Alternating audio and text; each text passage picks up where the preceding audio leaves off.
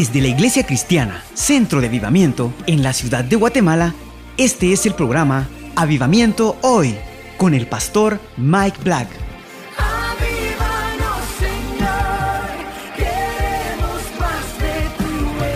Prepárese para una fresca experiencia en la palabra de Dios que transformará su vida hoy.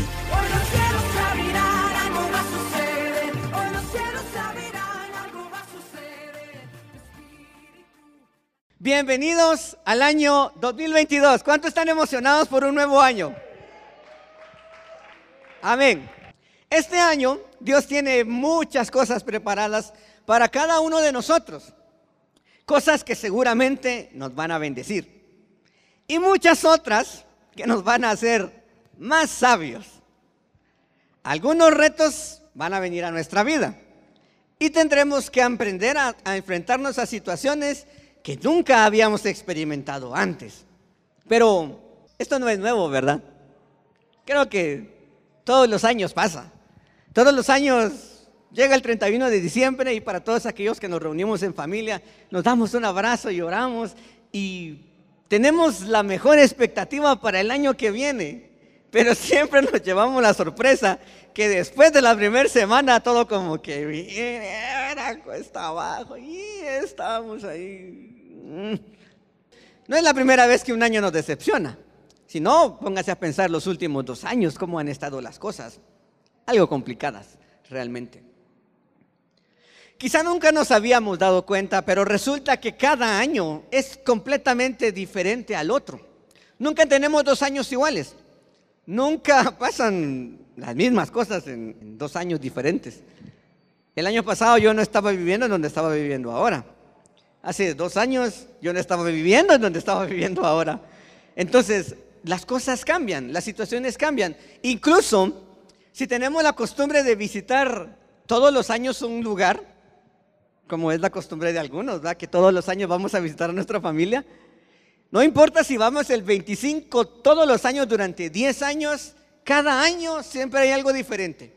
O no mataron bien la gallina, o se quemó el pavo, o resulta que se nos pinchó la llanta, se nos cayó un escape en el camino, no compramos bien los pasajes y alguien se tuvo que quedar. La cuestión es que cada año es diferente, aunque hagamos las mismas cosas siempre. Nada se repite. Nada. Nada, nada, nada. No hay nada, no hay dos cosas que sean iguales. Y esa es una de las constantes en este universo maravilloso que Dios ha creado. Lo nuevo. Las cosas nuevas. Todo, absolutamente todo es nuevo. Sus células del cuerpo se están reproduciendo en este momento. Y dentro de cinco años, las células de su cuerpo que tiene ahora ya no van a ser las mismas. Usted es otra persona con células completamente nuevas, pero sigue siendo lo mismo. De hecho, la novedad y las cosas nuevas es una característica de las más destacadas de Dios, porque Dios tiene el gusto de hacer cosas nuevas. Si no, mire este universo. Este universo fue creado de la nada. Dice la Biblia que en el principio no había nada y que Dios dijo que sea la luz y ¡pum! fue la luz. Y a Dios le pareció bueno. Entonces separó la luz de la oscuridad. Y luego dijo Dios, "Mm, no sé, que hayan planetas. Y aparecieron los planetas. Y de ahí dijo Dios, "Eh, que haya sol y luna y que alumbre en la noche. Y que crezca la hierba del campo, que se separe el mar de la tierra. Del agua salgan animales, aves y peces. Y que de la tierra salgan animales que se arrastran y que se multiplican y todo, y plantas y que la gente coma. Y de ahí dijo, no, pues como que está bien, todo me gusta. Y así fue como nosotros llegamos a este punto. De la nada, porque a Dios se le ocurrió y Él quería crear cosas nuevas. Y eso es lo maravilloso de Dios, que Dios siempre hace cosas nuevas. Cuando leemos en la Biblia acerca de cómo Dios obra, resulta que siempre Dios hace cosas nuevas. Hay un libro muy triste en la Biblia que se llama Lamentaciones. Escrito por un profeta que se lamentaba por las cosas que le habían pasado a Israel porque él se las había advertido. Les había dicho, miren, hay que arrepentirse porque viene la destrucción. Y todos, no, Jeremías, que solo, ¿por qué sos tan pesimista? ¿Por qué no puedes ser más optimista al respecto? Vamos a ganarle esto. No, no le van a ganar, decía Jeremías. Incluso lo metieron a un pozo seco para que se muriera y no lograron matarlo. Entonces, cuando vino el rey de Babilonia y arrasó con Israel, dice que los hicieron, los destrozaron, mataron gente, se llevaron cautivos a los príncipes y a él lo sacaron de la cárcel. Y cuando lo sacaron de la cárcel y caminó en medio de la ciudad desolada, destruida, con muertos por todos lados, él empezó a lamentarse y a decir todo lo triste y todo el dolor que sentía porque la gente no había escuchado el mensaje que Dios le había dicho que dijera. Nadie le creía y él se lamenta por ver la destrucción que hay. Pero en el capítulo 23 y versículos 22 y 23 dice, por la misericordia de Jehová no hemos sido consumidos, porque nunca decayeron sus misericordias. Nuevas son cada mañana. Amén. Estamos hablando del personaje más triste de la historia de la Biblia. En la situación más triste de la historia, reconoce que Dios hace cosas nuevas cada día, cada mañana. Además, también en Ezequiel, capítulo 11 y versículo 19, dice, yo, hablando Jehová, les daré un solo corazón y pondré un espíritu nuevo dentro de ellos. Y quitaré de su carne el corazón de piedra y les daré un corazón de carne. Y también dice en 2 de Corintios 5:12, eso muchos se lo saben. De modo que si alguno está en Cristo, ¿qué es? ¿Qué es? Nueva criatura es. Las cosas viejas se quedaron atrás. He aquí, todas son hechas. ¿Qué? ¿Qué? Todas son hechas nuevas. Y por último, en Apocalipsis 21:5 dice, y el que estaba sentado en el trono, Dios mismo, Jesús mismo, dijo, he aquí, yo hago todas las cosas nuevas. Y me dijo, escribe, porque estas palabras son fieles y verdaderas. Amén. ¿No cree que el Señor se merece un aplauso por eso? Como para que le demos un aplauso.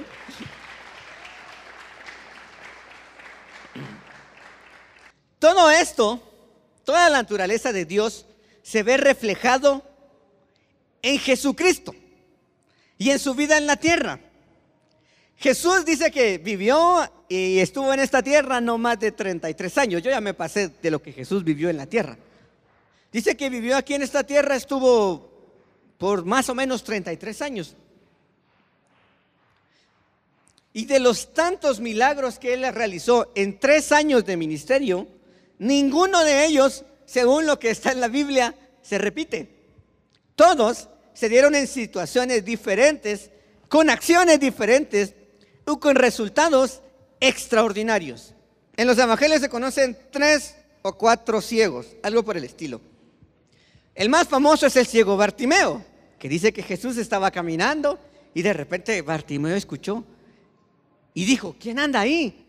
Es Jesús de Nazaret, dice, que viene a salvar. Y entonces dice que Bartimeo dijo, eh, es Jesús de Nazaret, ayúdame, Jesús de Nazaret. Y todos, cállese, cállese, cállese. No, que Jesús de Nazaret allí. Dice que Jesús regresó y le dijo, ¿qué quieres que haga? Quiero recuperar la fe, le dijo. Quiero recuperar la vista, le dice. Pues, entonces, conforme a tu fe, se sea de vuelta la vista. Y dice que en ese momento vio. Y fue maravilloso y extraordinario. Más adelante, dice que había un hombre que era ciego de nacimiento. Y dice que Jesús se le acercó y le preguntó, ¿y contigo qué pasa? No, no es que yo no miro. Ah, espérame, le dijo. Espérame un ratito. Entonces dice que se volteó y escupió en tierra. Hizo lodo con saliva. Lo agarró y como era ciego, ni cuenta se dio, ¿verdad? Y le echó lodo en los ojos y le dijo, vete a lavar a este estanque. Eh, Sinaloa creo que se llama el estanque, que significa enviado, o sea, porque Dios lo mandó, o sea, el estanque donde fue enviado. Entonces dice que el ciego fue y agarró agüita y se empezó a limpiar. Y cuando se empezó a limpiar, de repente, ah, caray, miro. Y vio. Amén. Y fue extraordinario. Dele ese aplauso al Señor porque Él se lo merece. Y dice que en otra ocasión vio a otro ciego. Y eh, le dijo, Señor, yo quiero, quiero ver, le dice, Jesús, quiero ver. Ah, va, está bueno, le dice. Y dice que le puso las manos encima. Y cuando le puso las manos, ¡puc! se les cayeron como escamas de los ojos. Y cuando abrió los ojos, ya miraba. Amén. Dice, o sea, aquí le estoy hablando de cuatro casos de ciegos que fueron sanados y todos de forma diferente. Eh, no pasaron igual. Eh, y es muy curioso porque hace poco con mi esposa yo vi una película que se llama La Resurrección de Jesús. Se la recomiendo. Está en ahí donde ustedes miran películas. Ya saben en dónde. Eh, y en eso hay una escena en donde a Pedro alguien lo lastima. Ya después de que Jesús resucitó. Y tiene una gran herida. Y le dice al, al que le hizo la herida, me va a quedar cicatriz, le dice. Y en eso dice, se sienta y escupe. Y agarra sobre en el lodo, agarra tierrita y hace el lodo y se la pone. Y siguen caminando. A los días cuando lo mira ya, ya tiene su herida cerrada. Entonces, son cosas que Dios y Jesús hizo porque a Jesús no le gustaba hacer las mismas cosas. De hecho, la alimentación de los cinco mil es un ejemplo. Dice que eh, había un niño con, con cinco panes y dos peces. Y de ahí oró y se multiplicó la comida. Y en otra ocasión que alimentó a otras cuatro mil personas, no eran cinco panes, eran creo que tres panes y dos pescaditos, una cosa así, algo diferente. Pero siempre Jesús tenía la característica de cambiar las cosas. Dice que a un sordo que no escuchaba, lo que hizo fue que se chupó el dedo y se lo metió en el oído. Y cuando lo sacó, el sordo ya escuchaba. Entonces Jesús tenía una manera novedosa de hacer las cosas. ¿Por qué estoy hablando de esto? Porque Dios reflejó toda su existencia en Jesús. Entonces Jesús es como Dios, que le gustan las cosas nuevas. Y con Jesús cada día era una aventura, cada día era una aventura. Entonces, la esencia misma de la vida estaba en Cristo. Una vida en donde había algo nuevo cada día. Y es que esa se supone que es la esencia de la vida cristiana, la vida misma de Jesús. Una vida en donde cada día hay algo nuevo que Dios está haciendo. Así como Jesús caminaba cada día y pasaba algo nuevo. Isaías 43, 19 dice, he aquí, yo hago cosa nueva.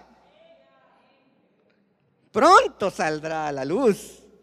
No la van a conocer, la van a reconocer. Cada día que usted se levanta es un día nuevo, con nuevas oportunidades y nuevos problemas. Nunca se sabe lo que va a ocurrir en este día. Usted vino hoy a este servicio sin saber lo que iba a pasar. O sea, usted no sabía a qué venía hoy realmente. La mayoría ni siquiera sabía que David iba a predicar hoy. Y sin embargo, pasó. Aquí estamos. Dios está aquí y Dios se manifestó como Él quiso hacerlo. Y lo más maravilloso es que yo he estado en esta iglesia por 12 años y los 12 años, cada domingo ha sido diferente uno del otro. Este momento eterno no se volverá a repetir jamás. Este servicio fue único, fue eterno y nunca va a pasar igual. Amén. De hecho, Dios siempre está tratando de que nuestra mente y nuestros pensamientos no se fijen en cosas del pasado, sino que piensen en el presente, pero más en el futuro.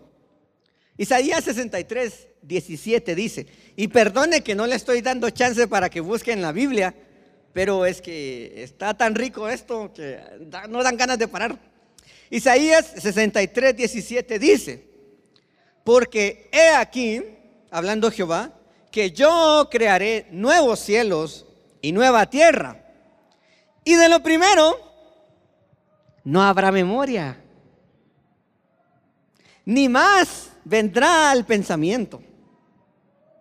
Y también en el versículo que leímos anteriormente, en Isaías 43, 18 y 19, dice, no se acuerden de las cosas pasadas,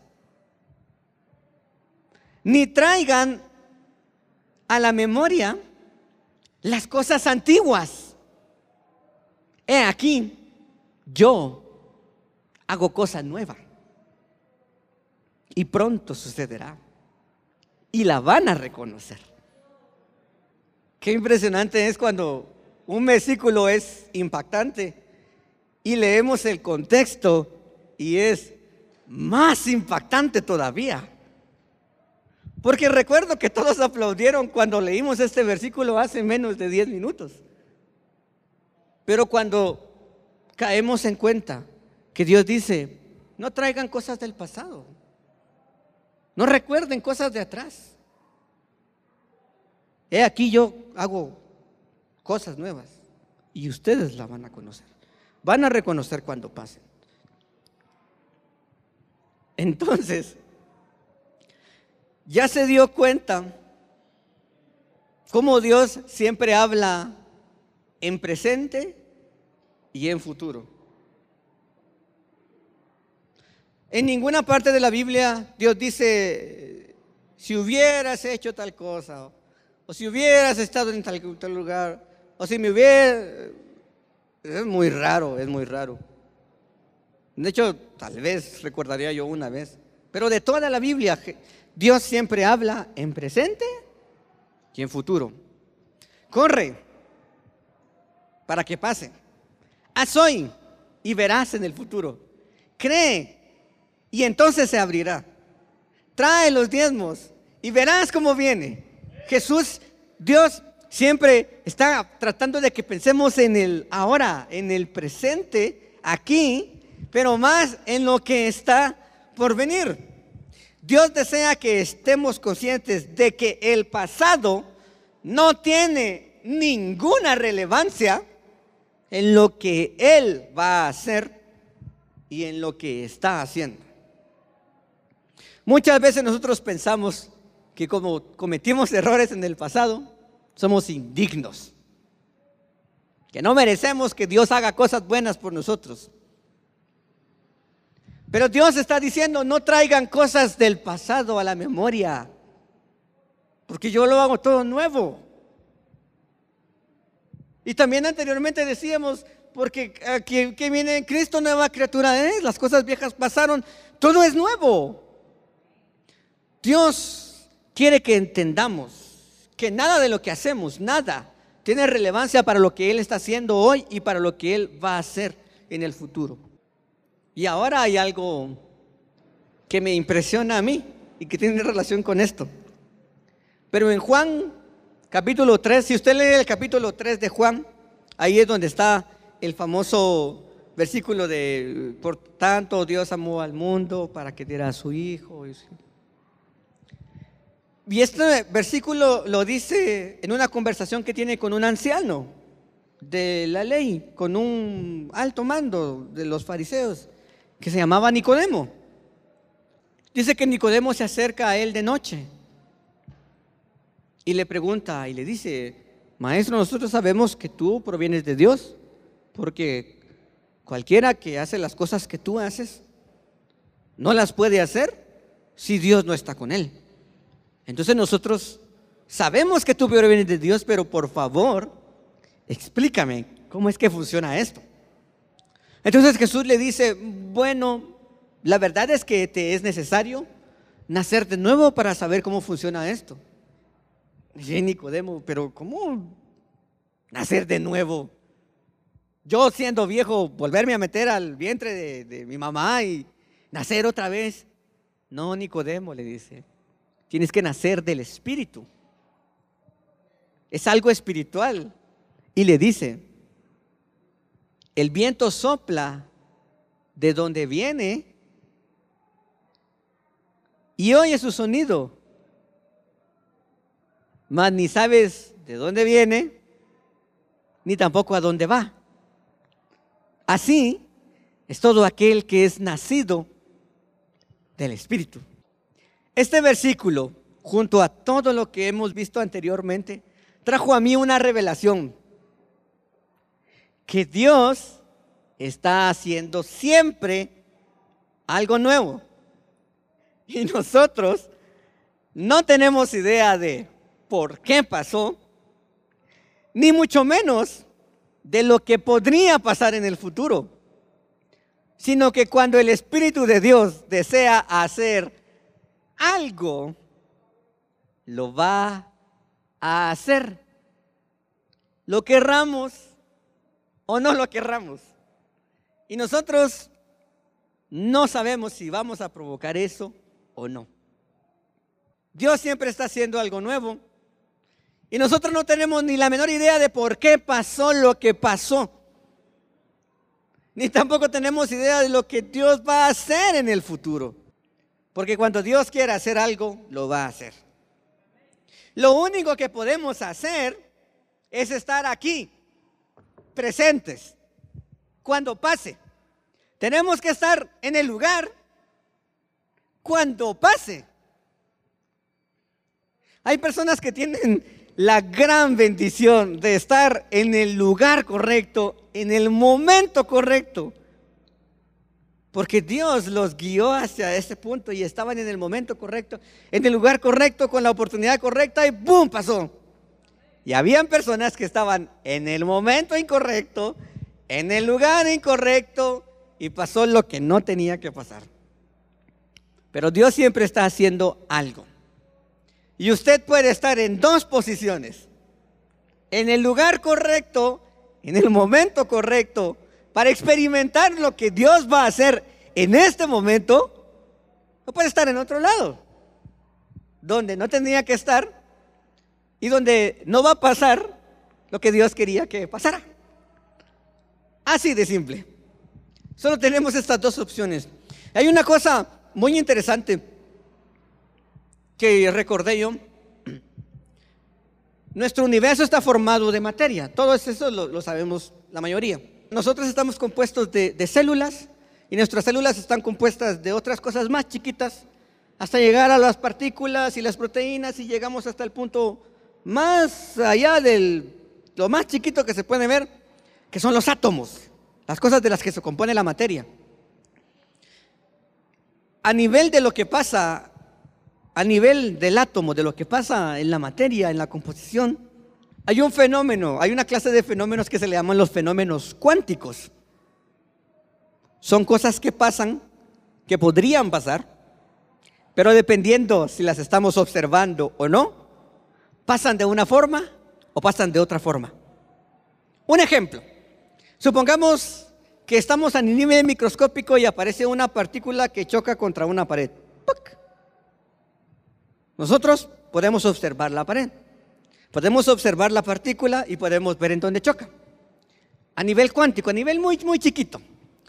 Pero dice que si nosotros ponemos dos orillitas y ponemos dos pistolitas y lanzamos una partícula por uno y una partícula por el otro, si lo estamos viendo, dice que vamos a ver las dos partículas chocando, ¿ok? Si miramos que a esta partícula vemos que esta partícula choca aquí y si vemos que esta partícula sale aquí, la vemos aquí chocar. Pero dice que si no vemos esas dos partículas, las partículas en lugar de estar en un lugar, aparecen en otro lugar. ¿Por qué? Porque a nivel cuántico, si algo observa a una partícula, la partícula cambia de estado. Y tiene una posibilidad de hacer una cosa u otra, dependiendo de si algo lo está observando o no. Y yo me pregunto y me cuestiono y me voy hasta el fondo de mi mente con mis ideas locas y digo yo, el universo está compuesto por Dios y Dios a nivel molecular y cuántico, así al nivel más bajo de la materia. Las cosas dependen de si se ven o no se ven, de si se experimentan o no se experimentan. En una cosa minúscula, microscópica, ¿cuánto más? ¿Cuántas variables hay? Si nosotros estamos observando o no estamos observando una cosa. En el universo pasan cientos de miles de cosas a nivel cósmico. Hay estrellas explotando, hay constelaciones que se forman, hay agujeros negros, hay cosas en el espacio que nosotros nunca vamos a ver, pero que están pasando. Y en el momento en que nosotros las vemos y las experimentamos, ya nunca vamos a ser iguales. Y basado en este principio, esto me lleva a proponer lo siguiente, que nosotros podemos ser testigos de lo que Dios puede hacer hoy, porque sin duda es algo nuevo que no se va a repetir jamás. A lo largo de mi vida he llegado a la conclusión de que la única forma en que podemos conocer a Dios es experimentándolo. A Dios no se le puede explicar. No hay una explicación lógica para quién es Dios, para quién es Jesús. No hay una explicación. No le puedes decir a alguien, ah, es que Dios es una persona, porque limitar Dios a una persona es muy poco. No podemos decir, ah, es que Dios es un ente universal que se mueve a través de las esferas y multidimensional, que está fuera del universo. Porque las personas no entienden eso. No podemos explicar a Dios de ninguna forma. Lo único que podemos es conocerlo a través de la experiencia. Y eso es lo que es la Biblia. Un libro lleno de gente que experimentó a Dios y las cosas que pasaron en el momento. Les voy a contar un poco de mi experiencia así brevemente. En primer lugar, yo conocí a Dios cuando yo tenía 11 años, hace 24 años ya. Muchos ni siquiera habían nacido cuando yo conocía al Señor. Mis padres siempre me instruyeron en el servicio a Dios. Fueron insistentes en que a Dios había que amarlo y había que servirlo. Yo y mis hermanos fuimos dedicados a Dios desde que éramos niños, al servicio del templo. Y desde siempre, si ustedes van a las fotos de niños de mi familia, me van a ver a mí agarrando cositas, llevando papel, cargando cables, en la iglesia. Siempre he crecido en la iglesia. Pero mis papás me dieron, ellos me dijeron, en algún momento de tu vida vas a tener que encontrarte con Dios, encontrarte con Jesús.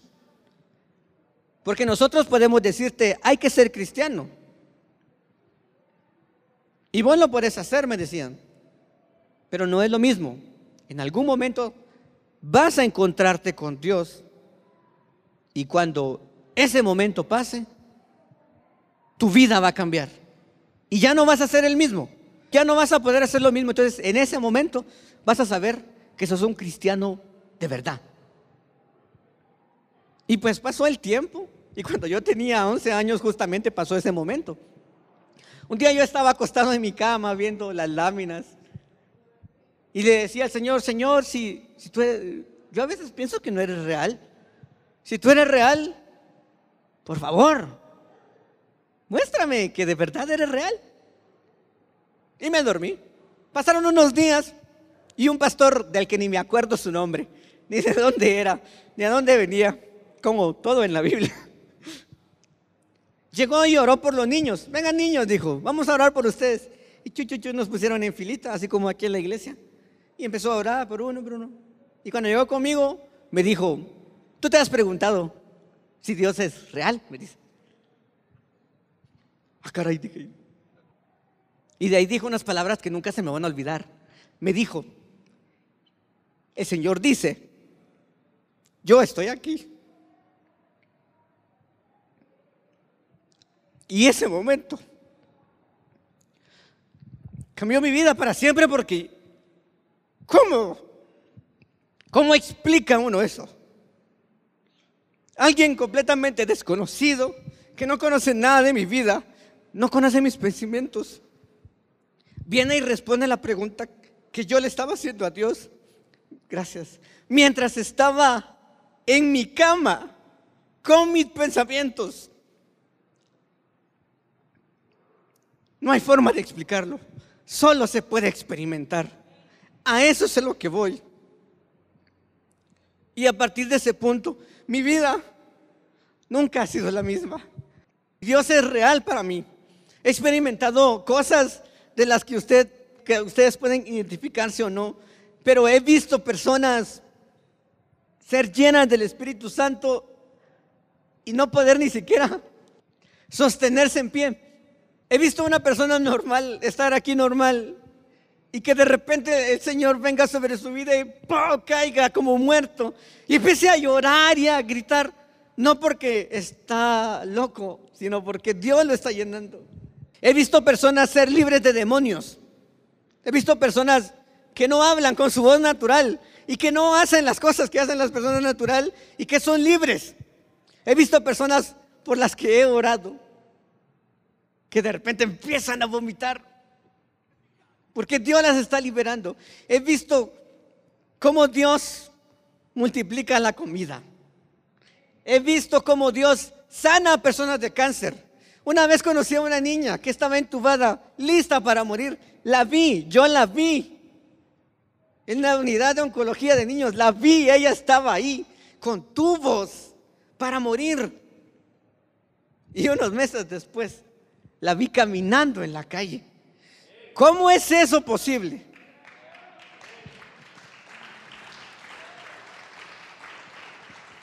He visto a Dios salvándome de la muerte. Una vez iba yo en un carro y el carro empezó a patinar de la nada.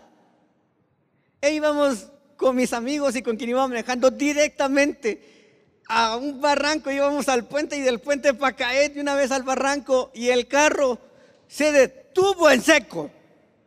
¡Bum! Hicimos. Y cuando nos bajamos del carro, no había nada que nos detuviera. De hecho, estábamos como a, a medio metro del barranco. Íbamos a morir ahí. Y yo podría seguir y seguir y seguir y contarle todas las cosas que he visto y he experimentado. ¿Y por qué le hablo de esto? ¿Por qué estoy tanto hablando de esto? Porque aquí, en el centro de llevamiento, nosotros hemos aprendido que Dios y su Espíritu Santo siempre están disponibles para que podamos experimentar un encuentro del cielo aquí. En cada reunión, nosotros estamos listos para que en cada reunión podamos experimentar a Dios y en cada reunión que tenemos. Y por eso es que nos esforzamos tanto para que la presencia de Dios se manifieste aquí con nosotros. Cuando yo tenía 16 años, estuve en un retiro con unos amigos, adolescentes de mi edad. Y nosotros experimentamos la presencia de Dios ahí ese día. Y yo sentí tan extraordinario eso. Y entonces vine a esta iglesia cuando tenía 22 años. Y el primer domingo que estuve aquí, experimenté lo mismo que experimenté en ese retiro cuando tenía 16 años. En un domingo. Y el domingo siguiente era mejor. Y luego era mejor. Y luego era mejor. Entonces aquí nosotros experimentamos a Dios en un domingo de la forma en la que la gente no conoce a Dios. En la forma en la que algunas iglesias no experimentan a Dios. Pero nosotros aquí lo tenemos disponible. Cada domingo, aquí está. La presencia de Dios aquí está. Diciendo, tómeme, tómeme, venga, venga, venga. Y nosotros, por eso nos esforzamos tanto por eso es que usted mira al pastor a Mike de repente aquí que empieza a gritar y a alzar las manos para que le encienda su micrófono y todo, porque la presencia de Dios está aquí, lista, para que la tomemos, para que experimentemos este momento. Y esa es la esencia de esta casa, del centro de avivamiento, experimentar a Dios de manera personal aquí, en este lugar, en este momento, el momento eterno que nunca jamás se va a repetir. Sin embargo, experimentar el cielo en la tierra y lo nuevo de Dios no debe reducirse a lo que sentimos aquí, en este lugar. Es algo que debe formar parte de nuestra vida diaria, de nuestro caminar. Y aquí es donde quiero llegar a todo con lo que he dicho, que nosotros hemos sido escogidos para vivir vidas extraordinarias. Si Dios es un Dios que hace cosas nuevas y nosotros tenemos la capacidad de experimentar cada una de esas cosas nuevas, significa que nuestras vidas no pueden ser ordinarias. Pueden ser cualquier cosa, pero menos ordinarias. Pienso en los discípulos de Jesús. Ellos caminaron con Jesús durante tres años y cada día era algo nuevo. Lo primero, estaban en una boda, no había vino. Jesús, echen agua. Y cuando salió el agua, ya era vino. ¿Qué pasó aquí? Dijeron los discípulos. Luego más adelante, que con dos peces y, panes alimentaron cuatro mil personas. ¿Qué pasó aquí? Y después de eso, vámonos en una barca, en medio de una tormenta. La tormenta que los mata. Señor, ayúdanos. Y Jesús, silencio. Y ¡bum! El mar se calma. Y todos, ¿pero qué pasó aquí? Y de ahí que llegan a un cementerio, donde hay un loco que grita, que nadie puede sostener, que rompe cadenas. Y Jesús, fuera, le dice, salgan, de- demonios, salgan de, de ese hombre. Y se sacude violentamente y los demonios se van a unos cerdos y los cerdos se tiran por el acantilado y el hombre es libre. Y todos, ¿pero qué pasó aquí? Y todo eso pasó en un día. Y los discípulos, ¿pero qué está pasando aquí? ¿Qué es lo que estamos viendo? Y así fue durante tres años hasta que Jesús fue crucificado y murió. Los discípulos se espantaron y salieron huyendo y dijeron, no, vamos a morir. Pero sus vidas ya no volvieron a ser las mismas. Ellos sabían que había algo diferente. Y de repente iban caminando y un hombre se los encuentra y les dice, ¿por qué están tan solitos? Dice, ¿por qué están tan tristes? Y ellos, ¿acaso no te enteraste de lo que pasó, pues? Que mataron a un, al Salvador. Ah, de verdad, él era el Mesías. Sí, él era. ¿Quién no has estado aquí en Jerusalén? No, le dice, o sea, no has estado aquí como para enterarte. Bueno, a lo mejor y sí está aquí, le dice. Y cuando ellos se dieron cuenta, pero si este es Jesús, y voltearon a ver y ya no estaba. Y de repente estaban todos juntos y alguien en, a la puerta cerrado, dice, encerrados bajo llave porque tenía miedo. Y de repente, hola muchachos. Y todos, Jesús, pues estás vivo. Pues no les dije que iba a revivir, pues, no les dije que iba a resucitar. Y entonces, cuando ellos empezaron a experimentar esto, su vida ya nunca fue igual. Y en última instancia, ellos caminaron con Jesús y Jesús, vayan por todo el mundo y hagan discípulos a las naciones y enséñenles todas las cosas que yo les he mandado, porque yo voy a estar con ustedes hasta el fin del mundo. Y ellos, escuchando esas palabras y viendo cómo Jesús empieza a volar en el aire. Y todos se quedan viendo para arriba con la boca abierta. Y de repente unas voces, "Shh, ¿qué están viendo? Y todos voltean a ver. Son unos ángeles. Que les dicen, ¿qué están viendo, varones de Galilea? Le dice. Este mismo Jesús al que ustedes vieron subir. Es el mismo que va a regresar a la tierra. Solo vayan y hagan lo que Jesús les dijo. Sus vidas ya nunca fueron iguales. ¿Cómo podrían volver a hacer sus vidas ordinarias? ¿Cómo podrían ser normales ellos? Si todo lo que había pasado, ya no podían ellos, ya no eran capaces de estar, ya no eran capaces de vivir una vida normal. Con todo lo que habían visto y con todo lo que habían experimentado, ya no, ya no podían, simplemente no podían, no podían hacer ni tener vidas ordinarias. Estos mismos muchachos temerosos eligieron el camino de vivir de manera extraordinaria hasta morir por la causa de Cristo como mártires. Porque cualquiera que ve lo que Dios es capaz de hacer, simplemente no puede volver a ser una persona normal, ordinaria. Hoy quiero retarlo a vivir una vida extraordinaria. Ya basta de dejar que las circunstancias decidan lo que pasa en su vida. Tome usted el control de la situación de su vida y confíe en lo que Dios puede hacer. Deje atrás su pasado, sus errores, los errores de su familia, los errores de sus padres. Deje atrás todo eso. Empiece de nuevo y deje que el Señor lo guíe. Recuerde que el mismo Dios dice, no vivan en el pasado. No traigan a memoria las cosas de atrás. Porque yo voy a hacer cosas nuevas. Este año, por favor, se lo suplico. Ya no viva una vida ordinaria con problemas ordinarios. Que no tenemos suficiente dinero para la comida. Es lo de menos. Que, ah, es que estoy triste porque no me dieron el aumento que estaba esperando. Es un problema ordinario. Ah, es que no me llamaron del trabajo que yo estaba esperando.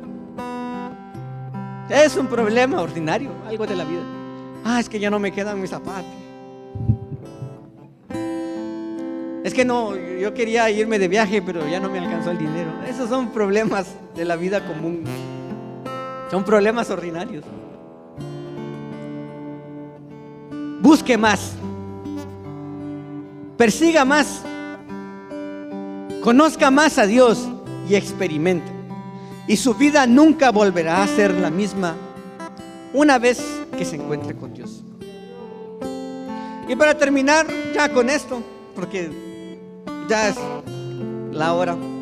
La palabra de Dios dice en Joel 2, 2, capítulo 2 y versículo 2, dice, después de esto, derramaré de mi espíritu sobre toda carne y profetizarán vuestros hijos y vuestras hijas. Vuestros ancianos soñarán sueños y vuestros jóvenes verán visiones.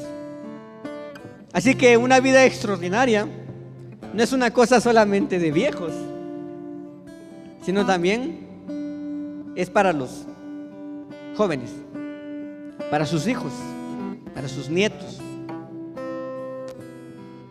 Niños que pueden orar y Dios los escucha.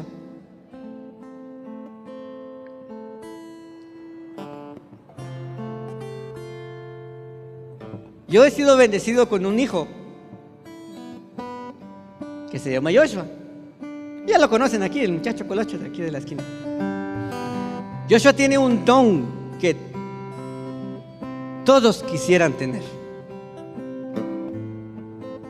Joshua tiene el don de la fe. Él cree siempre.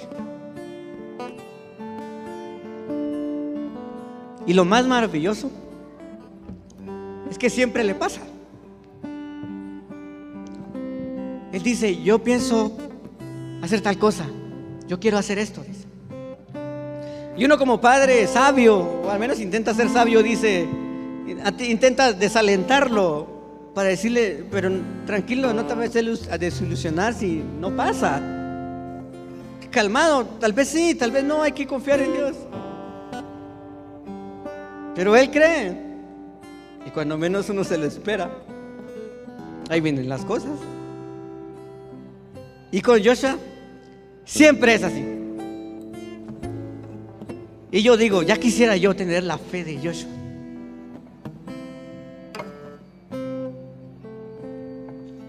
Creer que las cosas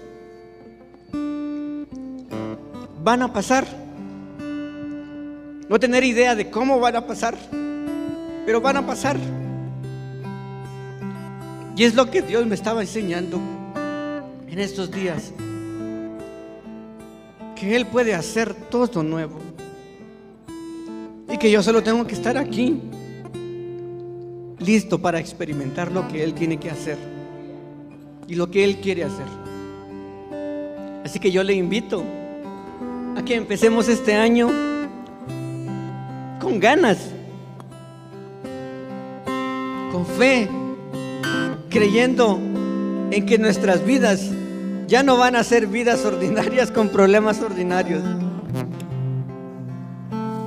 Que usted va a caminar todos los días fuera de su casa, sabiendo de que Dios ya tiene el trabajo que necesita, sabiendo de que Dios ya tiene los fondos que necesita, sabiendo que Dios ya tiene la cura para lo que necesita, que Dios ya tiene la solución para ese problema, que no hay situación tan grande que Dios no pueda arreglar. Salir de esta casa hoy y pensar que mañana, que muchos van a empezar a trabajar, aunque no quisieran empezar a trabajar, y que Dios les va a proveer lo que necesitan.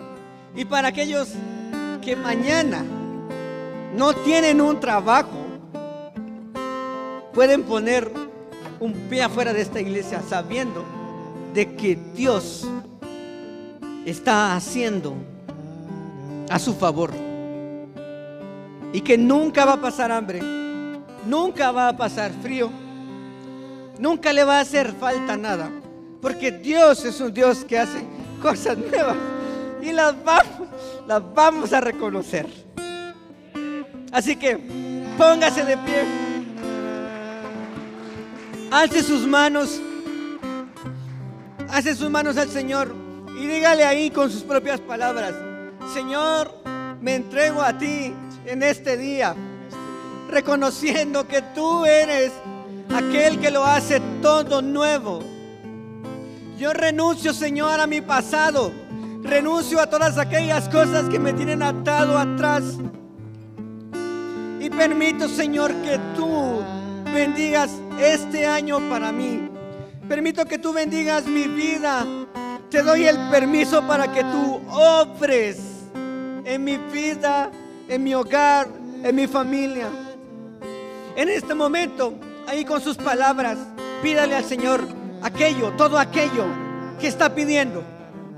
Dígale, si necesita un trabajo, dígale, Señor, quiero un trabajo este año, dámelo por favor. Si necesita que un hijo sea salvo, hable por eso. Si necesita salud, vamos, expréselo. El Señor quiere escuchar sus palabras, quiere que se lo diga. No tiene que ser palabras complicadas, solo dígalo, hágalo.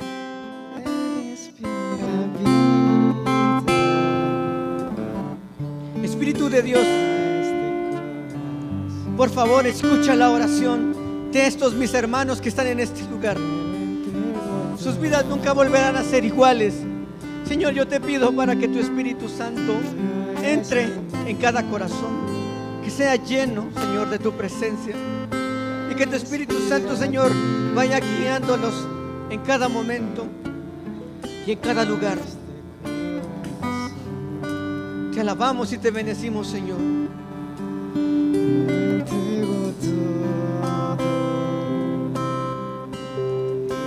Señor Jesús. Padre, yo te quiero pedir especialmente para que mi Señor, nosotros veamos a esta, a cada uno de tus hijos. Señor, yo, esta es mi petición personal. Yo quiero ver, Señor, que cada uno de tus hijos en esta casa llegue a alcanzar el éxito que tú has destinado para ellos. Que ya no haya más tristeza en su corazón, que ya no haya más desánimo en su corazón, que ya no haya depresión, que toda tristeza se vaya en el nombre de Jesús, que toda enfermedad sea sanada, que toda necesidad sea suplida y que podamos ver, Señor, tu gloria. Yo pueda ver tu gloria, Señor, en la vida de cada uno de ellos. Gracias, mi Señor, por este día. Gracias por esta noche. Que Señor, gracias por estar en nuestros corazones y por estar aquí. Te exaltamos y te bendecimos. Avívanos, Señor. Gracias por sintonizar nuestro programa. Ahora, le invitamos a que visite la Iglesia Cristiana Centro de Avivamiento, donde usted podrá experimentar personalmente el poder y la gloria de Dios. La Iglesia Cristiana Centro de Avivamiento es una experiencia en Dios fuera de lo común. Más que una palabra diaria, todo lo que hacemos se basa en la Biblia y en lo que Dios habla hoy. Tome nota de nuestra dirección. Quinta calle 0-38, zona 1, Ciudad de Guatemala. Una vez más. Quinta calle 0-38, zona 1 de la Ciudad de Guatemala. Estamos a solo media cuadra de la Avenida Elena. También le motivamos a que nos llame por medio de nuestro teléfono 58 92 75 88. Una vez más, 58 92 75 88. Tu gloria y Si desea conocer más de la iglesia Centro de Avivamiento, del pastor Mike Black o de los ministerios que tienen a su cargo, visite nuestra página de internet www.avivamientohoy.com. Una vez más, www.avivamientohoy.com. Fue un placer haberle acompañado este día. Sintonice nuestro programa Avivamiento Hoy de lunes a domingo a las 6 de la mañana por esta misma estación. Que el Señor le prospere grandemente hoy.